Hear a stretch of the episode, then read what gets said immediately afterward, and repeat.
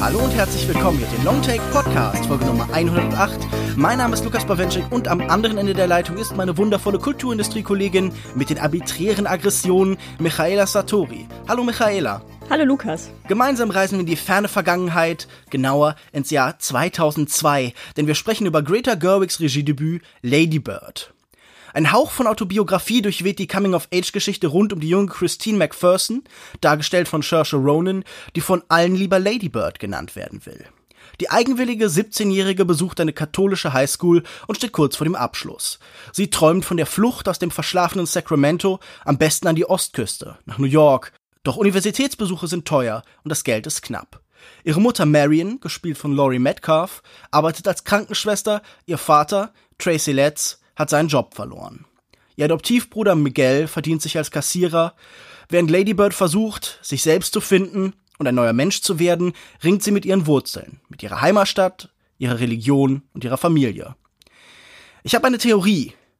Geschichten über das Erwachsenwerden leben mehr als die meisten anderen vom Wiedererkennungswert, von der Relatability, weil die beschriebenen Erfahrungen, also die Identitätssuche, die Veränderungsprozesse, die dichte Staffelung von Wegmarken für das eigene Leben so universell sind und jeden auf die eine oder andere Weise betreffen.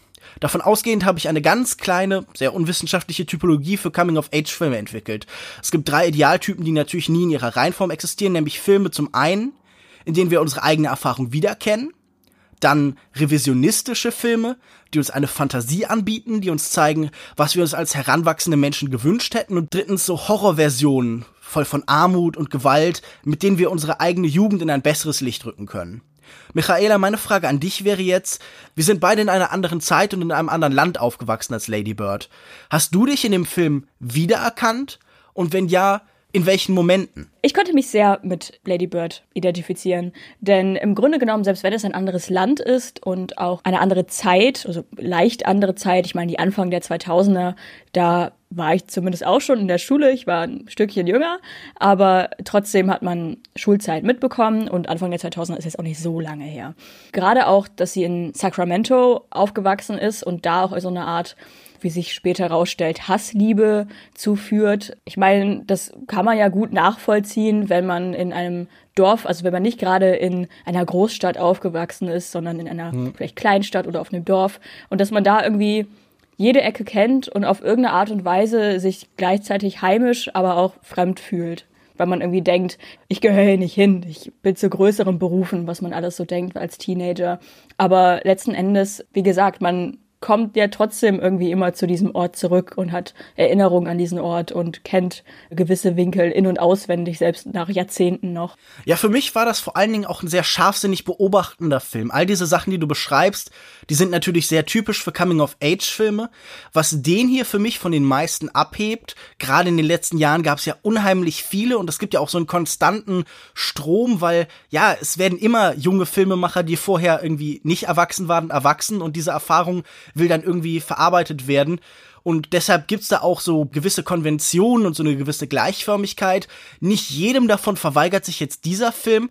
Aber was ich, glaube ich, an diesem Film am meisten mochte, ist, dass er sich eben halt spezifisch anfühlte, dass er sich wie eine tatsächliche individuelle Erfahrung anfühlte. Wenn ich zum Beispiel an einen Film, den ich gar nicht mag, wie Boyhood denke, da habe ich immer das Gefühl, der ist nur darauf geschrieben, dass der so breit ausgelegt ist und so detailarm und so flach funktioniert, dass halt jeder sich da irgendwie reinspiegeln kann. Und diese Erfahrung hier mit der katholischen Schule, mit einem Haushalt, der eben nicht einfach gut funktioniert und wohlhabend ist, sondern der halt eben auch so seine kleinen Probleme hat und so. Das fühlte sich alles endlich spezifisch genug an, als dass ich da einen eigenen erzählerischen Wert und Identität erkennen konnte. Das fehlt mir ganz oft bei so Coming-of-Age-Filmen. Ja, ich finde auch gerade die Charaktere in den Filmen, also nicht nur Lady Bird selbst, sondern auch generell ihr Umfeld ist sehr, ich würde sagen divers, aber divers ist es halt eben nicht. Es sind sehr viele weiße Menschen. Aber es ist trotzdem mal ein anderer Blickwinkel und die sind auch gut geschrieben mit Tiefen und Fehlern und ja, ihrem eigenen Struggle, der auch gezeigt wird. Also man hat nicht nur dieses, diese eine Kameralinse, die permanent äh, die Protagonistin umfährt und nur alles dreht sich um sie, sondern dass selbst selbst wenn nicht in der gleichen Proportion, aber trotzdem so, wie es vielleicht auch tatsächlich eine Teenagerin mitbekommen würde, man mehr über die Menschen in ihrem Umfeld erfährt, so stückchenweise und so sehr, also ich finde auch in einem ähnlichen Maße, wie es sie vielleicht auch interessieren würde. Also man erfährt dann im Laufe des Films, dass ihr Vater halt krank ist. Mhm. Also kann man das sagen? Ja. Depressionen also, hat, ja. Das ist eine Krankheit. Ja, ich würde ich wollte halt sagen, ob es ein Spoiler ist vielleicht. Ach Quatsch. Ich glaube okay. nicht, dass das ein Film ist, der im besonderen Maße davon lebt, dass man von Handlungspunkten überrascht wird. Ich würde sagen, wer sich an Spoilern stört, der hört vielleicht die Folge besser nicht in Gänze an, denn ich glaube, ich möchte auch ein paar spätere Entwicklungen beschreiben, um so die Wirkung und den Aufbau des Films eben einzuordnen. Okay, man erfährt im Laufe des Films halt, dass ihr Vater Depressionen hat.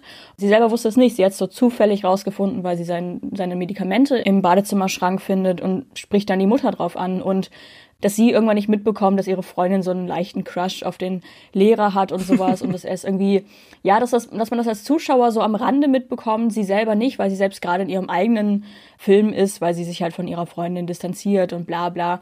Das sind alles so Dinge, die finde ich dafür recht realistisch. Also wie du schon sagst, dass man halt irgendwie nicht dieses hey, man ist jetzt in so einer optimierten Familie und lernt dann so dieses American Way of Life kennen und so.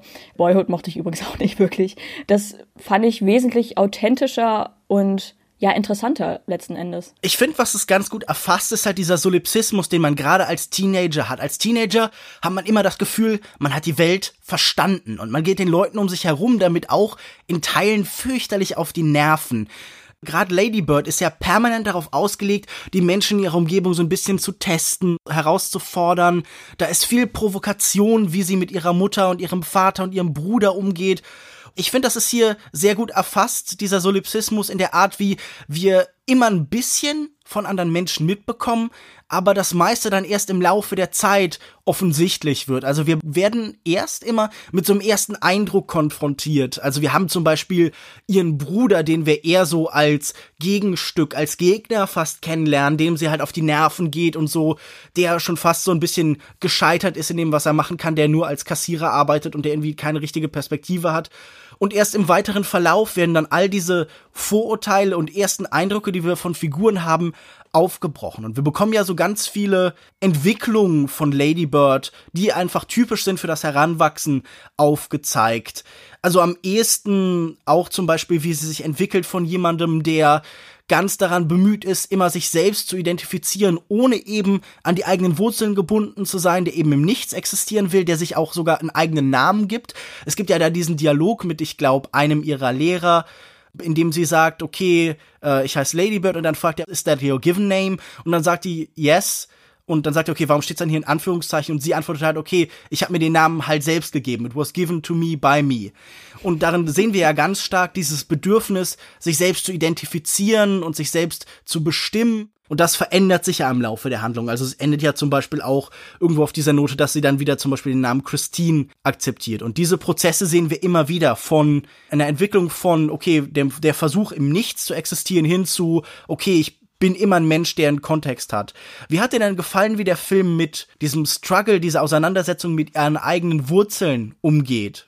Ich fand den Film da relativ klassisch gehalten. Also da fand ich irgendwie nicht, dass es da neuen Dinge gibt, die ich vorher in Filmen oder in Büchern nie so gesehen habe. Trotzdem fand ich wieder den Umgang irgendwie sehr liebevoll eingefangen mhm. und auch auf eine Art total nachvollziehbar und ja erfrischend, dass man zum einen halt diese Protagonistin hat, generell mal eine Protagonistin in einem äh, Coming-of-Age-Film und dann, dass sie halt diesen Identitäts, diese Identitätsfindung durchmacht und weniger auf sich selbst bezogen, also rein auf ihren Körper, auf ihren Geist und sowas. Na klar will sie halt irgendwie eine, eine Wirkung ausstrahlen und so, hat bunte Haare und irgendwie mhm. einen relativ exzentrischen Kleidungsstil, sofern ihre katholische Schuluniform das erlaubt. Trotzdem ist viel ihrer Selbstfindung halt eben nicht auf ihr eigenes Körperbild, auf ihr eigenes Selbstbewusstsein zentriert, weil das wäre halt sehr einfach gewesen, ein äh, Coming-of-Age-Film mit einer weiblichen Hauptrolle so zu machen, mhm. sondern halt auf ihre Umgebung bezogen und auf sowohl auf die Menschen, die sie umgeben, bezogen, als auch auf die Stadt, in der sie lebt. Und das fand ich äh, eine willkommene Abwechslung einfach und das, wie gesagt, sehr schön eingefangen und auch sehr verständlich. Also kann man vielleicht auch als negativ auslegen, dass man so jede, jede ihrer Gedanken irgendwie schnell verstanden hat und da irgendwie kein großes Mystery draus war. Aber ich meine, letzten Endes sind Teenager nicht wirklich ein großes Geheimnis, meiner ja. Meinung nach. Vielleicht werden sie das irgendwann wieder, wenn man selber weit aus dem Teenageralter raus ist oder sowas, keine Ahnung. Aber trotzdem war vieles, fand ich, sehr schön anzuschauen, so grob gesagt. Also, dass sie in einer Szene spricht sie mit ähm, der Schulleiterin ihrer Schule. Mhm. Sie gehen so ein Essay durch, das äh, Lady Bird über Sacramento geschrieben hat oder zum Teil über Sacramento. Und die Schulleiterin merkt halt an, dass man die Liebe zu Sacramento aus diesem Essay rauslesen kann, ähm, was Lady Bird ein bisschen verstutzt, weil sie halt äh, anscheinend so ein bisschen schlecht darüber geredet hat, aber die äh, Schulleiterin behauptet halt, dass die Liebe nicht in der, in den positiven Worten steckt, sondern in der Aufmerksamkeit, die man in Details stellt. Ich meine, dieses Motiv der Attention zieht sich halt durch den ganzen Film. Die Mutter hat so nonstop Attention auf ihre Tochter Lady Bird. Und Lady Bird wechselt irgendwann ihre Aufmerksamkeit von ihrer besten Freundin und ihrer Familie auf irgendwie die neuen coolen Kids und sowas. Mhm. Sowie auch äh, sie ihre Aufmerksamkeit anfangs in diesen Details hat von Sacramento, die sie angeblich nicht leiden kann, hasst, wie auch immer, und dann später in ihrem Leben merkt. Auch wenn sie noch nicht so 1000 Prozent damit cool ist, dass sie aus Sacramento kommt, weiß sie zu schätzen, was sie hatte und vermisst es sogar und vermisst die Orte und Stellen in Sacramento, die sie öfter mit ihrer Mutter befahren hat und sowas. Und das sind so Momente, die zuerst überwiegend filmisch klar werden, wenn man so viele Totalaufnahmen von Sacramento hat oder die Mutter sieht man dann im Auto fahren durch Sacramento und sowas und man sieht diese Brücke und den Fluss in Sacramento. Man sieht es zuerst durch die Bilder und merkt dann im Laufe des Films immer mehr, dass man das vielleicht sogar mit den Augen von Lady Bird alles gesehen hat. Also dass mhm. das alles da ist und nicht so wirklich, nicht nur menschenzentriert ist, sondern auch wirklich die Stadt ihre, ihren eigenen Charakter mit in den Film bringt. Ja, ich glaube, dass diese Gleichung, das Love gleich Attention, das Liebe gleich Aufmerksamkeit bedeutet, das ist auch so ein bisschen das Motto für diesen Film. Also man merkt, dass äh, Greta Gerwig, die ja wirklich ein ganz hervorragendes Drehbuch hier geschrieben hat, vor allen Dingen versucht, Leben und Leidenschaft für diesen Ort zu entwickeln, indem sie uns Details schildert. Das ist ein Film von Beobachtungen, ein Film, der auch die Summe von Beobachtungen ist. Das ist interessant insofern, dass sie damit ja auch so ein bisschen ihre filmischen Wurzeln als Schauspielerin hinter sich lässt, dass wir selbst auch noch mal so eine Art Erwachsenwerden sehen oder das Ende vielleicht von einem Prozess, denn sie kommt ja eigentlich aus einer ganz anderen Richtung. Sie hat vorher so Mumblecore-Filme gemacht, dieses schwer zu definierende amerikanische Halbgenre, das so ein bisschen so auf Leute wie John Cassavetes zurückgeht, in dem ganz viel improvisiert wird. Das Ziel ist, glaube ich, so eine Freiheit zu gewinnen daraus, dass man jetzt die Leute nicht übermäßig mit Drehbüchern und Konventionen überhäuft. Und das hier ist, glaube ich, so äh, fast das diametrale Gegenteil. Es ist ein unheimlich präziser Film. Für mich hat er am ehesten so eine Fotoalbumqualität. Die Szenen sind alle ganz kurz und die Szenen sind alle auf eine maximale Lesbarkeit ausgelegt. Jede Szene hat genau einen Schauplatz, eine Emotion und einen sehr festen Cast von Charakteren und oft auch nur eine Einstellung. Also die Totalen, die du gerade angesprochen hast, die sehe ich im Film vergleichsweise selten. Die werden nur so ganz spärlich und für einen besonderen Effekt eingesetzt, um tatsächlich ihre neu gewonnene Freiheit zu erzählen. Zum Beispiel eine Totale, an die ich mich erinnere, ist, nachdem sie ihren Geburtstag hatte und dann im Laden sofort irgendwie Bier und eine Playgirl-Ausgabe kauft, sehen wir so eine Totale, wo sie vor so einem Laden mit einem Graffiti steht. Das ist so ein ganz großer Moment, aber wie alle anderen ist er auch unheimlich kurz. Diese Szenen sind hier wirklich alle auf das Minimum geschnitten und man durchläuft oft auch so ganz schnell ganz viele verschiedene Empfindungen und Emotionen in relativ kurzer Zeit, weil glaube ich auch das ist hier Greta Gerwigs Ansatz, so ein bisschen so die Geschwindigkeit, in der man sich in dieser Zeit entwickelt und die Geschwindigkeit, in der man auch von Empfindungen und Weltbildern und so wechselt, dargestellt werden soll. Und das fand ich wirklich gelungen die meiste Zeit, dass das hier wirklich so es ist fast ein Film, der komplett eine Montage ist. In manchen Szenen wird das expliziter als anderswo, also wenn wir so Eindrücke von New York aneinandergereiht bekommen. Aber auch ganz am Anfang geht so wirklich Szene auf Szene auf Szene, Eindruck auf Eindruck auf Eindruck. Und das meine ich, wenn ich sage, Erinnerung evoziert dieser Film vor allen Dingen, indem er alles auf so ein Fotoalbum, auf Fotos zusammenkondensiert. Ja, das fand ich auch super gut gemacht und gerade das spricht ja auch ein bisschen für diesen Film, weil wenn man jetzt wieder Boyhood vielleicht als Vergleich anwendet, wo ja mhm. super, da war ja das Besondere an dem Film, dass es halt mit den gleichen Schauspielern über zehn Jahre hinweg oder so alles gedreht wurde. Zwölf. Zwölf, Michaela, das ist sehr wichtig. Wie kannst du das nur vergessen? Es wurde über zwölf Jahre hinweg gedreht. Und ähm, da dachte ich mir halt so, ja, okay, da wurde, war halt der Ansatz, ich, man möchte eine, die, die Jugend und die Kindheit, hat man versucht, so authentisch und so gut wie möglich darzustellen, aber hat das halt alles irgendwie nur so oberflächlich geschafft und hat gedacht, man schafft Nähe, indem man halt auch Zeit nimmt, so, also und, und auch die echten, also die, die richtigen Schauspieler in, äh, über die Jahre hinweg. Also bei Lady Bird hat man eher das Gefühl, ja, das ist wie Erinnerung an Jugend und Teenagerzeit eigentlich funktioniert. Denn es ist eben nicht so, dass halt irgendwie man, wenn man sich an seine Kindheit erinnert, man sich an komplette Tage erinnert oder an eine komplette Woche, je nachdem, was man da gemacht hat, sondern es immer so Momentaufnahmen sind, auf die man halt dann seine Aufmerksamkeit gelenkt hat und die dann auch relevant waren für die Erinnerung. Und wenn man halt diese Montage von der Schule sieht, wie der Schulalltag ist, ist es ja kondensiert einfach so, ja, das war mein Alltag, das habe ich gemacht und ähm, hat dann diese manche Momente, also wenn sie dann äh, Blicke austauscht mit ihrem äh, dann später ersten Boyfriend, ich glaube Danny. Gespielt von Lucas Hedges, den wir aus Manchester by the Sea kennen wahrscheinlich am ehesten. Genau, und das sind halt so kleine Momente, die dann die dann relevant werden auf einmal. Mhm. Dass sie ihn vielleicht dann schon seit mehreren Jahren immer wieder im Gottesdienst äh, so nebenbei gesehen hat, nicht so, aber dass sie da dann merkt, oh, ich kann mich ja für Boys interessieren und äh, da wird dann ja auch was draus und sowas. Ich finde, das sind, ist gerade eine große Stärke des Films, also dieses Fotoalbummäßige.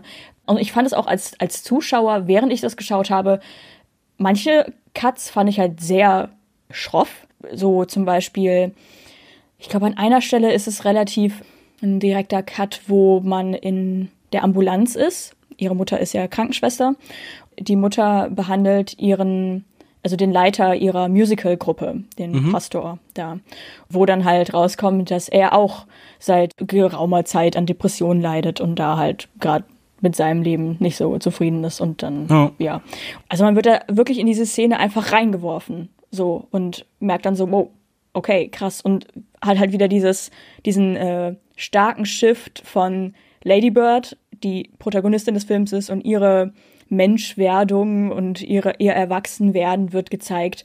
Und dann halt sieht, okay, da ist dieser Chor, äh, dieser Musical-Leiter, der ähm, diese Musical-Gruppe super geleitet hat mit tollen Momenten und auch mit so einem Workshop, wo äh, er es sofort schafft, anzufangen zu weinen und sowas. Und äh, man hat so diese kurze Momentaufnahme von, oder diese kurzen Momentaufnahmen von ihm, wie er ähm, ja einfach ein, ein guter Mentor auf, auf eine Art und Weise ist. Natürlich äh, zeigt uns diese Episode ja auch die Probleme, die er wahrscheinlich hat. Also es fällt ihm wahrscheinlich auch so leicht, so schnell zu weinen, weil er halt genau. irgendwie traumatische Erfahrungen hat. Es gibt ja Andeutungen, dass er vielleicht seinen Sohn irgendwie an eine Überdosis verloren hat. Dann sieht man halt plötzlich diesen starken Cut, wo er dann halt, wo diese extrem ernste Szene ist zwischen äh, ihm und äh, Lady Birds Mutter, die auch wirklich auf eine gewisse Art und Weise herzzerreißend ist oder selbst so so kurze Momente wie zum Beispiel, wenn Lady Bird halt herausfindet, dass äh, ihr Vater depressiv ist. Sie spricht halt ihre Mutter direkt drauf an und fragt so, äh, is dad depressed? Und die Mutter sagt halt so, ja, schon seit Ewigkeiten, aber ja, ist halt so und er nimmt jetzt mhm. Tabletten und weil er halt, also geht er halt sehr nüchtern, also scheinbar nüchtern mit um, wo man aber trotzdem wieder merkt, ja, okay, da wird halt gerade eine, eine Teenagerin auf dem Boden der Tatsachen zurückgeholt und merkt halt dann plötzlich, dass ihr Vater, der halt alles für sie tut und zu dem sie halt diese eigentlich durchweg liebevolle Verbindung oder Beziehung hat, wie sie das halt sehr betrübt und wie sie halt so merkt, ja, krass, das habe ich gar nicht mitbekommen und was, was geht ab? Also es gibt noch andere Leute außer mir, so in die Richtung.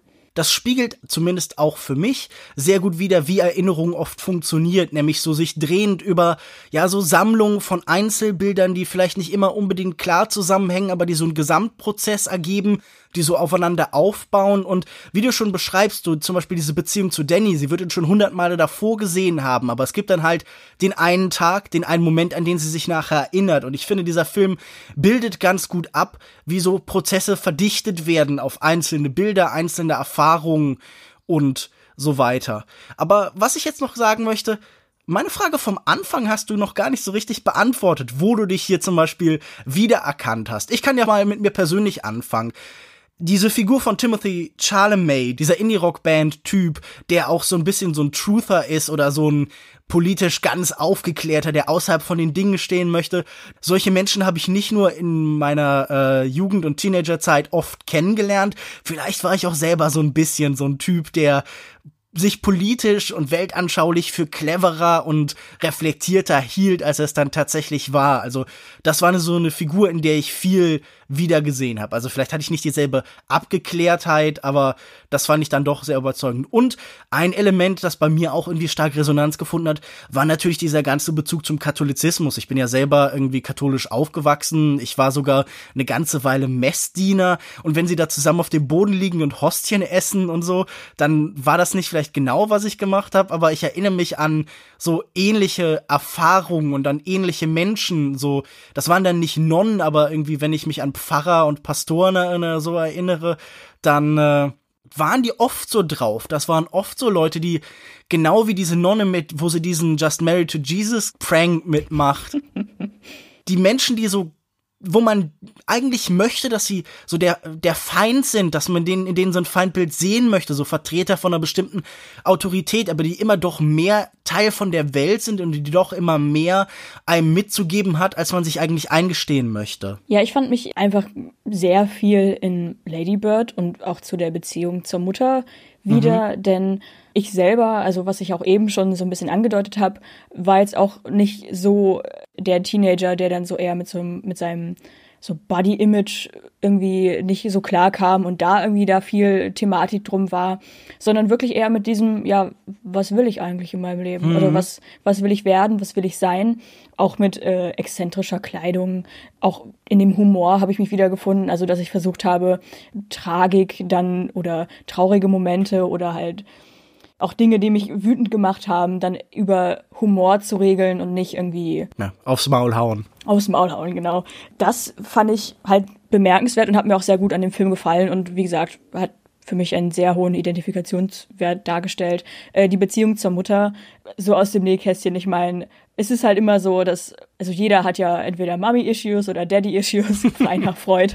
Ich meine, es ist halt so, klar, wenn man halt in der Pubertät ist, dann ist, ist man in so einem permanenten Struggle zwischen, okay, interessiert mich die Meinung meiner Eltern oder nicht? So, mhm. weil letzten Endes wollen äh, deine Eltern und bei mir auch dann meine Mutter, die wollen eigentlich immer nur das Beste für dich, aber wenn sie dann das irgendwie ausdrücken auf ihre ganz verquerte Art, gerade manchmal auf so viel Rumgemecker, zweimal ins Zimmer kommen, räumen dein Zimmer auf, 50 Mal ins Zimmer kommen, räumen dein Zimmer auf, mach was, bla bla bla. Dann ist man erstmal so auf so einem Anti-Film und so, merkt aber dann irgendwann mit der Zeit, ja, vielleicht bin ich der ganzen Sache dann doch irgendwie ähnlicher und ich weiß das dann irgendwann später im Nachhinein zu schätzen und dass man, es gibt ja auch diese eine Szene zwischen äh, Lady Bird und ihrer Mutter, wo sie im, in diesem Secondhand Thrift Shop sind und nach Kleidern suchen, wo die Mutter halt so einen zynischen Kommentar zu der Gangart von Lady Bird gibt, dass sie halt ihr ihren Fuß hinterher schleift oder sowas. Sie meint halt so, hey, bist du müde? Und Lady Bird so, nein. Und sie sagt dann so, ja, aber weil du, weil du deinen Fuß halt so hinterher schleifst. Das ist so eine böse, spitze Bemerkung, die man auch nett hätte ausdrücken können, zum Beispiel von wegen so, hey, geh doch mal gerade oder sowas. Mhm. Aber das halt so ausdrückt, das kenne ich recht gut. Und dann äh, fängt es so an, dass die beiden sich anfangen zu streiten in dem Laden und plötzlich findet die Mutter ein schönes Kleid und Lady Bird so, oh Gott, das ist perfekt, ja, es ist ein wunderschönes Kleid und dann bonden sie dann doch wieder über dieses Kleid, dass sie da ein schönes Kleid für sie gefunden haben und finden es toll. Und irgendwann später gibt es dann wieder eine Szene, wo es dann wieder um Kleider geht, um das Prom-Kleid, mhm. wo es da dann aber kritischer wird, also wo dann dieses Nörgeln dann doch irgendwie Lady Bird doch zu Herzen, sich zu Herzen nimmt und dann auch ihre Mutter fragt, ja, Mom, do you love me? fragt sie, glaube ich. Ja, vor allen Dingen der Unterschied, der da hervorgehoben wird, ist der zwischen, also natürlich liebt sie sie, aber magst du mich? Like, do you ja, like me? Ist die genau, Frage, die ja. danach stellt. Dieser Kontrast zwischen, okay, Ist das einfach nur die reine, notwendige automatische Mutterliebe oder ist da darüber hinaus einfach noch so eine menschliche Ebene von Freundschaft und Verbindung? Und dieser Unterschied wird ja die ganze Zeit auch verhandelt in diesem Zusammensein. Also ist da wirklich so eine Ablehnung, ist da eine Enttäuschung mit der eigenen Tochter oder sind da nur Träume und Wünsche für sie und der Versuch, ihr eben ja, sie auf die Welt vorzubereiten. Also wie viel Realismus, wie viel Pragmatismus muss sein, das wird ja die ganze Zeit so abgewogen. Genau, und das ist ja dieses Ding mit diesem äh, Attention is Love, so in die Richtung, das Ladybird dann zu Recht in Frage stellt. Und was ich mir auch schon oft gefragt habe, ist so dieses, man hört halt permanent Kritik oder sowas und hört dann so, hey, cool, du hast eine 3 geschrieben, wie wär's denn mal mit einer 2 oder sowas. Man will dann vielleicht auch mal ein Lob hören, will man hören, ja, irgendwas ist genug oder so. Und das ist ja auch diese Dynamik, die die beiden dann entwickelt haben. Dass es der Mutter dann, dass es so diese Art ist, die einzige Art ist, über die die Mutter dann Liebe ausdrücken kann, über dieses Kümmern, aber auf diese Art mit, yo, ich habe jetzt anscheinend den Zug verpasst, wo ich irgendwie Best Friends mit meiner Tochter sein kann. Ich muss jetzt halt die Strenge sein. Ich muss halt jetzt schauen, dass sie was aus ihrem Leben macht, bla bla. Und meistens ist ja dieses, dieses Rumstressen, meint ja einfach nur, dass sie Angst haben, dass nichts aus der Tochter wird und die wird irgendwie in der Gosse enden und was weiß ich alles. und man selber findet, also als Tochter findet man sowas dann dramatisch und denkt sich so, ja, ich weiß, habe jetzt, es war noch kein Plan, was ich machen will. Das war bei mir genauso nach der Schule. Aber ich war dann immer so und habe gesagt, ja, keine Sorge, aus mir wird schon was, keine Sorge.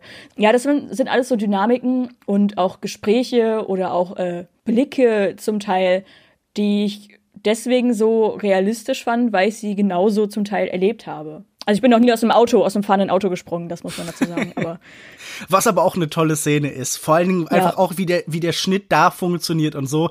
Das zeigt ja wieder perfekt, wie die Montagen ja allgemein funktionieren. Dieses raue, dieses sprunghafte und dieses unmittelbare Übergehen in die Konsequenzen, in die Folgen von dem jeweiligen Augenblick. Also genau. wirklich so dieses direkte Aufeinanderfolgen von Ursache und Wirkung ja, dieses Verhandeln der Zukunft und der Möglichkeiten von äh, Lady Bird hat ja auch so diesen ganz pointierten Ausspruch in dem Moment, wo sie sagt, okay, ich möchte einfach nur, dass du die beste Version von dir wirst und Lady Bird antwortet dann, okay, was ist, wenn das die beste Version von mir selbst ist? Was schön auch diese Ambivalenz des Teenager-Daseins eben wiedergibt, nämlich diese gleichzeitige Unsicherheit, so, fuck, was ist, wenn das die beste Version ist, die ich sein kann, aber auch dieses Trotzige, tja, das ist halt hier die beste Version, was willst du jetzt machen und so. Also dieses Nebeneinander, dieses Unsichere und Übersichere, ich finde, das ist sehr gut abgebildet. Aber ich finde das auch insofern interessant, wir zitieren hier sehr viel. Wir verweisen immer wieder konkret auf den Dialog. Das Drehbuch ist in diesem Film schon sehr präsent und ich denke, das hat auch einen Grund. Denn das ist jetzt formal kein besonders experimentierfreudiger Film. Er bleibt die meiste Zeit in derselben Einstellung, also er hat immer diese Halbtotalen, die ja so ein bisschen so funktionieren, wie wir halt auch Fotos in der Regel machen von Menschen, von Menschengruppen. Und es gibt sehr wenige Kamerabewegungen, wenn, dann sind sie nur relativ leicht und so. Es gibt jetzt irgendwie selten ausgefallene Kameraeinstellungen. Wir filmen ein paar Mal vielleicht von oben drauf, aber das ist dann auch schon das höchste der Gefühle. Oder wir haben irgendwie so einen Tracking-Shot, der von links nach rechts oder von rechts nach links fährt. Hast du das Gefühl, dieser Film ist zu sehr abgefilmte Dialoge? Oder glaubst du, dass dieser Stil dem ja, dem, den Zielen oder den emotionalen Ideen von äh, Greta Gerwig hier genau gerecht wird. Ich finde, es passt eigentlich ganz gut, weil, wie du zu Beginn schon meintest, es gibt es ja verschiedene Arten von Coming-of-Age-Filme. Diese Wunschvorstellungen, Coming-of-Age-Filme. Wir hatten, glaube ich, im Vorgespräch auch Chick genannt, wo man halt äh, eher bildgewaltige Bilder, nein, bildgewaltige Einstellungen vielleicht. Genau, bildgewaltige Einstellungen hat, die irgendwie äh, ein Gefühl von Freiheit suggerieren wollen und irgendwie auch was dem Zuschauer übermitteln wollen. Mhm. Und die Dialoge dazwischen sind irgendwas zwischen trivial und super bedeutsam und life-changing und bla bla. Und man hat halt jetzt zum Beispiel den Film von Greta Gerwig, wo man sich so denkt, man hat sowohl die Bildsprache und diese vielen Dialoge, aber genau das ist es ja, was dann vielleicht auch Erinnerungen ausmacht. Also natürlich hat man auch Bilder, über die man viel und oft nachdenkt und äh, die einen prägen. Aber dieses, was du meintest mit, dass man viel Dialoge aufgenommen, klar, das wirkt manchmal vielleicht so, aber ich finde trotzdem noch die Mischung zwischen Bildsprache und halt gesprochener Sprache genau passend für diesen Film. Weil ich glaube, Selbstfindung auf die Art, wie Ladybird sie erfährt und dieses Gefühl von Freiheit, das Ladybird sucht, ist halt, glaube ich, eben nicht dieses, ich will über den Wolken schweben und, keine Ahnung, äh, Milchshakes trinken den ganzen Tag, das ist mein Traum. Sondern es ist wieder, es ist auf die Art, genauso wie es ungewiss ist, auch sehr gewiss. Also auf irgendeine Art und Weise hat sie eben nicht so eine ultra verträumte Darstellung, sondern hat halt eher dieses, das ist vielleicht eher so ein bisschen so ein American-Ding, dass man in die Großstadt will, dass man was erleben will und so. Also dass eben die Freiheit einen nicht aufs Land oder sonst wohin zieht, sondern wirklich auf irgendeine Art und Weise zielgerichtet dann in eine Großstadt, die ja eventuell auch. Ist in Deutschland ja nicht so. Hier wollen ja nicht alle nach Berlin. Ja, doch, das stimmt schon. Ich glaube auch, jeder, der nicht mindestens drei Monate in Berlin gewohnt hat, ist für mich kein Mensch. Nein, aber. Mensch werden durch Berlin Besuch. Ja. Aber ich finde, wie gesagt, dass es hier für die Art von Freiheit, die Lady Bird erleben will, eigentlich genau passt. So. Ja, es ist sicher auch der Versuch, so ein bisschen Realismus in das Ganze zu bringen und irgendwie, ja, wie du schon angesprochen hast, Authentizität wird hier definitiv gesucht und angestrebt und es geht auch darum, nicht so was besonders Impressionistisches jetzt zu machen, sondern so eine, nicht eine Distanz aufzubauen, aber schon ehrlich halt auf diese Zeit zu blicken und wir sind hier selten, glaube ich, besonders stark in der Innenansicht rein von Lady Bird. Natürlich haben wir so einen, so einen leichten Drall hin zu ihr. Ich glaube, dass viele dieser Momente, wenn sie so ganz besonders clevere, pointierte Antworten haben, dass das fast so ein bisschen Screwball-Comedy-mäßig ist. Das ist so, wie wir uns wünschen, in solchen Situationen zu reagieren. Mhm. Wir wünschten uns, wir hätten immer den perfekten Spruch auf den Lippen, aber meistens bleibt da nur jetzt irgendwie L'Esprit d'Escalier, so Treppenwitze, Sachen, die uns dann später eingefallen sind, die Sachen, die wir uns vielleicht gewünscht hätten zu sagen. Und das tut sie hier in jeder Szene nur, dass das nicht immer automatisch zu irgendwie dem Sieg oder dem Triumph führt, sondern die meiste Zeit zeigt sich dann doch wieder, okay, hier kommt dann, egal wie wortgewandt du bist oder so, kommt dann doch die Realität wieder, die kannst du nicht so 100% besiegen und beiseite schieben. Und das fand ich hier tatsächlich auch recht überzeugend gemacht. Aber ich finde schon, man kann hier sagen, das ist ein recht konventioneller Film. Das ist ein gut gemachter, sehr kompetenter, sehr lustiger Film an vielen Stellen. Aber es ist jetzt kein vielleicht besonders aufregender. Und da muss ich einfach ehrlich sein, der Enthusiasmus, mit dem diesem Film viele begegnen, also er hatte irgendwie 100 oder 99 Prozent auf sowas wie Rotten Tomatoes, nicht, dass ich da was drauf geben würde, aber es ist halt natürlich ein Indikator dafür, wie eine Branche reagiert und auch wenn ich irgendwie auf so eine Plattform wie Letterboxd gehe oder so, egal wo ich Kritiken lese, da ist ein großer, ungebremster Enthusiasmus, eine Begeisterung. Und die habe ich nicht im gleichen Maß empfunden. Das ist irgendwie ein Phänomen, das ich in letzter Zeit öfter erlebe. Vielleicht sagt das was über mich, vielleicht sagt das was über diese Branche. Aber ich habe das Gefühl, hier so ein bisschen außen vor zu sein, insofern, dass es, dass ich vieles von dem nachvollziehen kann, dass ich an vielen Stellen auch berührt war, aber dass ich nicht so vorbehaltslos begeistert bin. Also das ist jetzt nicht ein Film, der mich tief in sich hineinsaugt und tief berührt, Ging dir das anders und kannst du dir erklären, warum dieser Film so viele Leute auf so eine umfassende Art und Weise begeistert hat? Ich war nach dem ersten Mal schauen schon auch irgendwie, es hat mich beschäftigt, sagen wir es so. Mhm. Ich war, ich konnte aber auch diese ähm, Euphorie, die ich über Medien und Twitter und was das ich alles mitbekommen hatte, nicht so 100% teilen.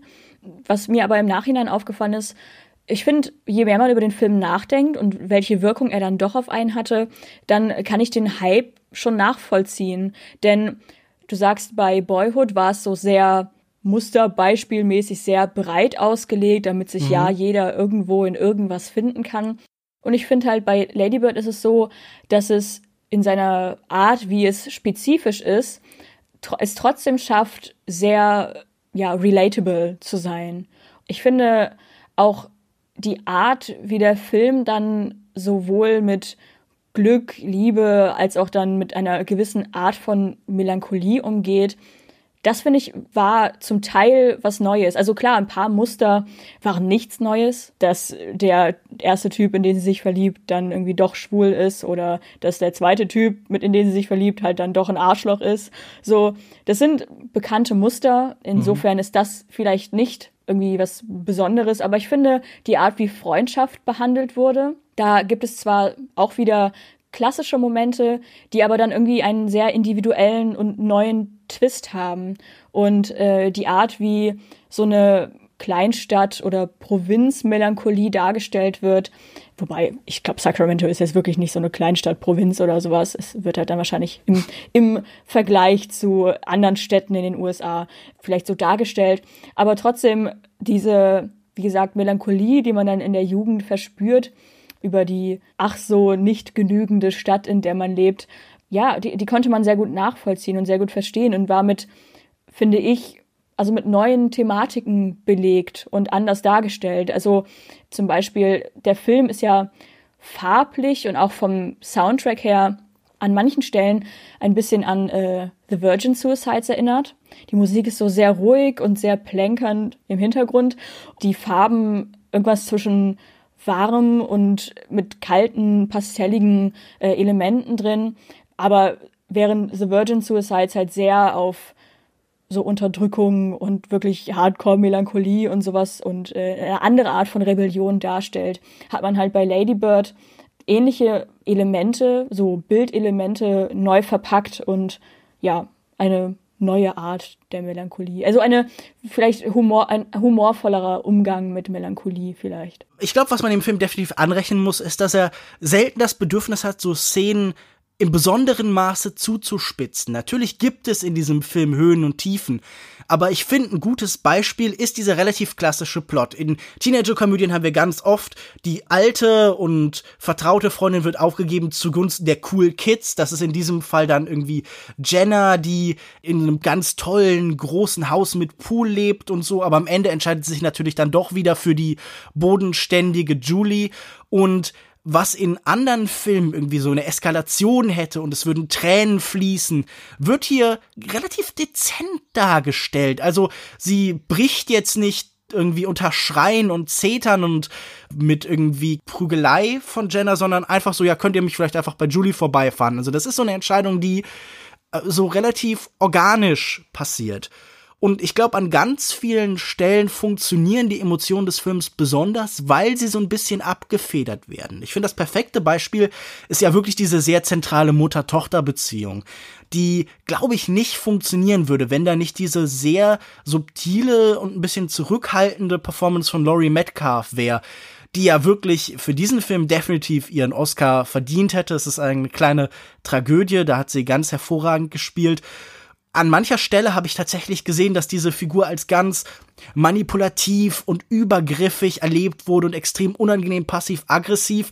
Und das ist auch sicher so. Und dass da trotzdem eine Sympathie bleibt, liegt auch daran, wie Laurie Metcalf das zu spielen weiß. Also, dass sie da immer noch eine Form von Zurückhaltung walten lässt. Und ich glaube, das ist gut als Metapher für den ganzen Film zu lesen, dass manchmal das nicht drüber gehen, das so ein bisschen unter einer, unter einer bestimmten Linie bleiben, dafür sorgt, dass sich die Sachen eben echter anfühlen. Das ist vielleicht die Vorstellung von Authentizität, dass eben das nicht in so permanenter Eskalation und Rumschreierei, also es, es ist jetzt kein Xavier Dolan-Film zum Beispiel. Da würde man wahrscheinlich halt sich acht Stunden anbrüllen und dann würde äh, alles explodieren oder so. Das wäre seine Form von Emotion. Das ist ja so ein bisschen das Gegenstück dazu. Ja, ich finde auch gerade den Umgang mit Emotionen und potenziell eskalativen Momenten hier auch sehr erfrischend neu auf irgendeine Art. Also zum Beispiel, als Ladybird herausfindet, dass Danny schwul ist, ist da ja erstmal dieser Moment der Eskalation und der Wut natürlich und der Trauer und mhm. dieses sich verraten fühlen und sowas.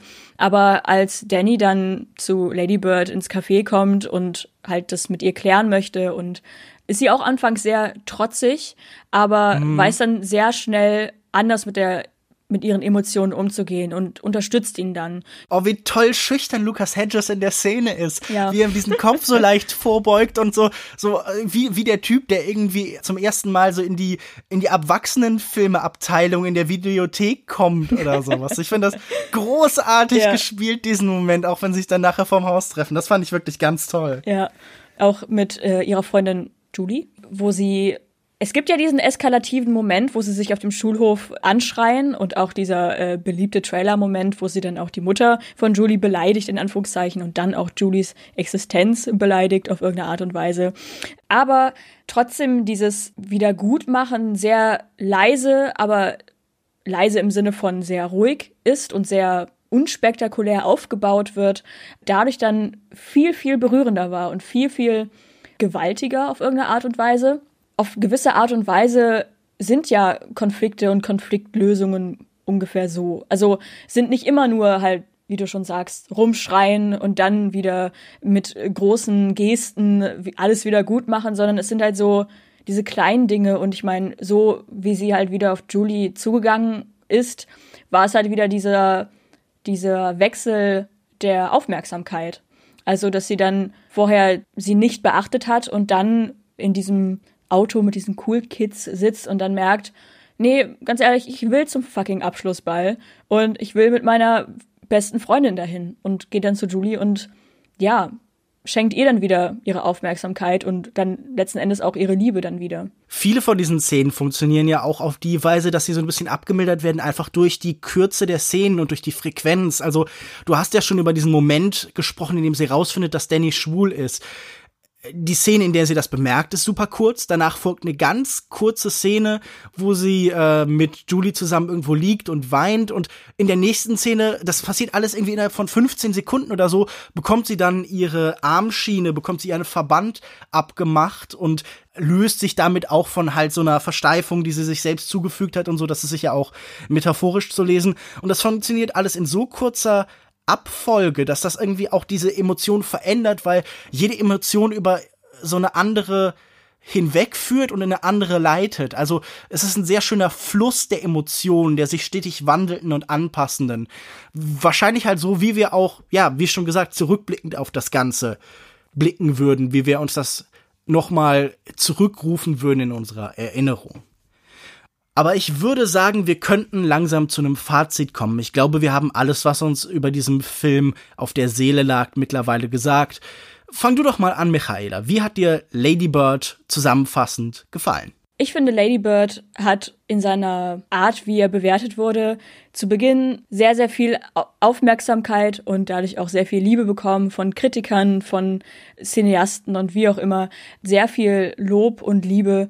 Und äh, als ich den Film angeschaut habe, war ich, dadurch, dass ich diese, diese Euphorie vorher mitbekommen hatte, zu Beginn etwas wieder zurück gedrängt und war ein bisschen verwirrt, weil ich mir jetzt erhofft hatte, da kommt jetzt irgendwie der Coming-of-Age-Film und es ist jetzt wow, life-changing und was weiß ich alles.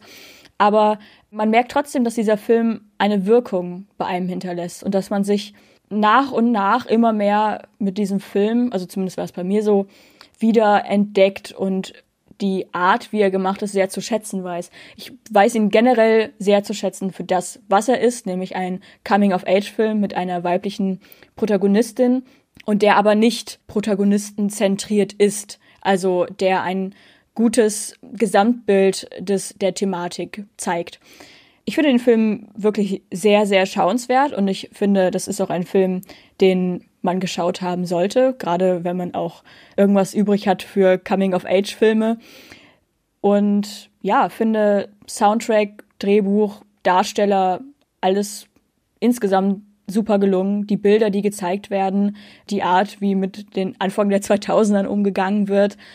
Ja, ich finde ein sehr, sehr schöner Film und würde ich sogar jetzt im Nachhinein sagen, nachdem ich die erste Verwirrung der Euphorie von anderen und dann die nicht so ganz auf mich abgefärbt ist, so ein bisschen verklungen ist, würde ich sagen, äh, einer meiner Lieblingsfilme.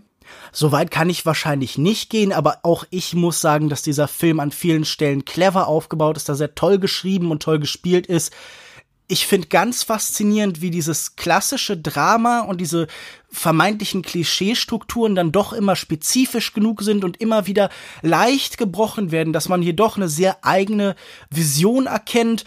Greta Gerwig hat sich sicher inspirieren lassen von den Regisseuren, mit denen sie gearbeitet hat, vor allen Dingen äh, Noah Baumbach, den man hier auch vor allen Dingen in diesem Schnitt sieht und in der Art, wie diese Dramaturgien sich immer wieder leicht verschieben.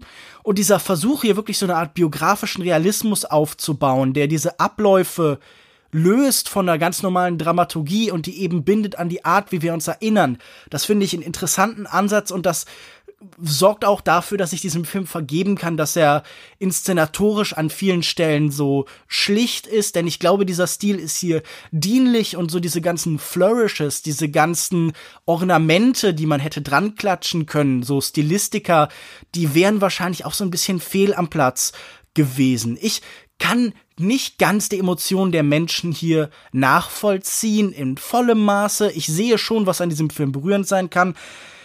Ich bleib vielleicht so ein bisschen außen vor, aber ich kann auf jeden Fall wertschätzen, was dieser Film tut, wie er permanent verhandelt zwischen Tradition und Selbstfindung und das auch als Film macht, nämlich immer verhandelt zwischen Klischees und einer eigenen Vision.